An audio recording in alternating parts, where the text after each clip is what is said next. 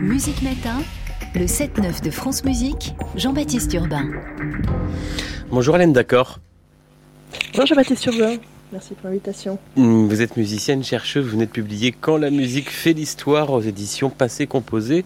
Face à la guerre, que peut la musique? C'est une question qui peut paraître naïve, indécente même, euh, alors que à plusieurs endroits de la planète, des enfants, des femmes, des mœurs meurent tués euh, par euh, leurs ennemis. L'histoire prouve que les notes, pourtant même sans mots, ont un écho politique. Hélène D'accord, d'abord, dans quelles circonstances ce désir de travailler sur ce sujet? Est-il venu? Eh bien, ce, désir est né d'une double passion, à la fois pour la musique, et plus spécifiquement pour la musique classique, comme j'imagine beaucoup d'auditeurs de, France Musique, mais aussi d'une passion pour la géopolitique que j'ai pu creuser euh, euh, dans mon parcours, parcours de, recherche. Et donc, il y a des exemples assez connus qui lient géopolitique et, sport, et beaucoup moins qui lient géopolitique et musique. C'est pour ça que j'ai voulu me, pencher sur, euh, sur ce défi. Alors, d'accord, on va se retrouver dans un instant, on a un peu du mal à, vous entendre. Il est en couverture de votre livre, c'est Sislav Rostropovitch qui joue devant le mur de Berlin en train de tomber.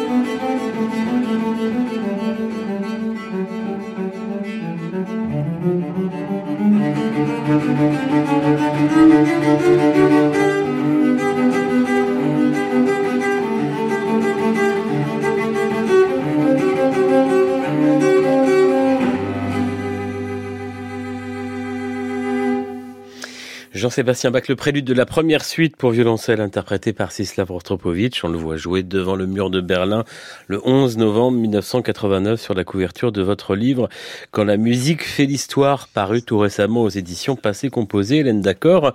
Euh, il y a plusieurs rôles politiques que la musique a pu jouer en temps euh, de guerre ou de conflit. Là, par exemple, c'est l'un des 15 événements historiques que vous évoquez dans cet ouvrage.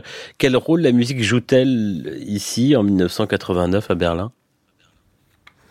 Oui, tout à fait. Il y a plusieurs rôles que la musique peut jouer. Dans ce livre, j'ai essayé de, de décrypter quand, quand les conflits émergent.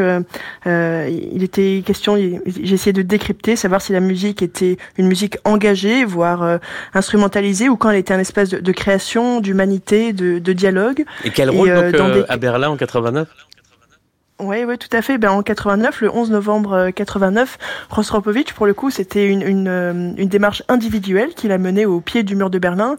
Et lui, il voyait vraiment dans l'expression de la musique une façon euh, d'illustrer un moment historique, un moment d'histoire particulier. Et c'est pour ça qu'il a choisi de se poser tout simplement là, au pied du mur, sur une simple chaise en plastique. Il a même reçu l'aumône d'Allemand qui passait, qui ne savait pas que c'était un musicien extrêmement connu. Et il a choisi de jouer Bach parce que pour lui, Bach, c'était Dieu. Et pour lui, Bach, c'était aussi réconcilier les les deux parties de, de l'Europe et, de son cœur, et c'est pour montrer dans quelle mesure la musique a pu être un outil euh, de, réconciliation à la fois pour Rostropovitch, qui était euh, apatride depuis euh, près de 20 ans, et à la fois pour l'Europe qui était divisée en, deux blocs à l'époque. Vous faites bien sûr référence dans votre livre à la guerre menée par la Russie en Ukraine. La musique, là, il joue, dites-vous, différents plans. Quelles sont vos observations, vos conclusions? Ce que j'ai pu euh, observer, c'était euh, sur le plan, musical. Euh, quand j'ai commencé ce livre, évidemment, c'était au moment du en 2022, quand j'étais à ce chapitre, et j'ai pu noter qu'il y avait eu un communiqué du jury du prix Van Cliburn, qui est un prix de, piano qui, porte, le titre du grand pianiste Van Cliburn, qui euh, s'interrogeait sur euh, la, pertinence ou pas de, continuer à inviter musiciens ukrainiens, russes euh, dans le conflit.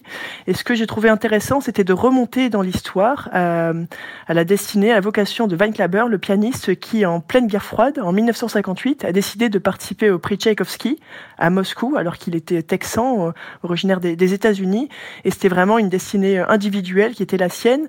Et euh, il était guidé quelque part par euh, ce qu'il appelait l'œil du son, donc vraiment cette notion spirituelle, transcendantale de, la musique, et, quelque part pour montrer dans quelle mesure des, musiciens peuvent essayer de s'élever au-dessus de contingences géopolitiques pour participer à la scène musicale. C'était vraiment le cas de, de Van Cliburn qui allait participer à cette première édition du prix Tchaïkovski en, en 58 et c'est en ça que la musique et aujourd'hui le, prix qui a gardé euh, qui a gardé le nom donc de ce musicien peut s'inspirer d'exemples passés et voir dans quelle mesure des contingences euh, euh, entre États doivent peuvent être pris dans, le monde musical.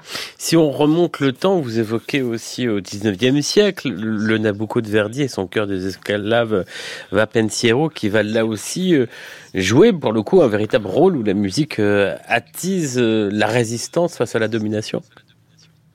Oui, tout à fait. Donc le, cas de, de Verdi euh, est assez intéressant euh, par la euh, la charge nationaliste, la charge politique qui était sienne.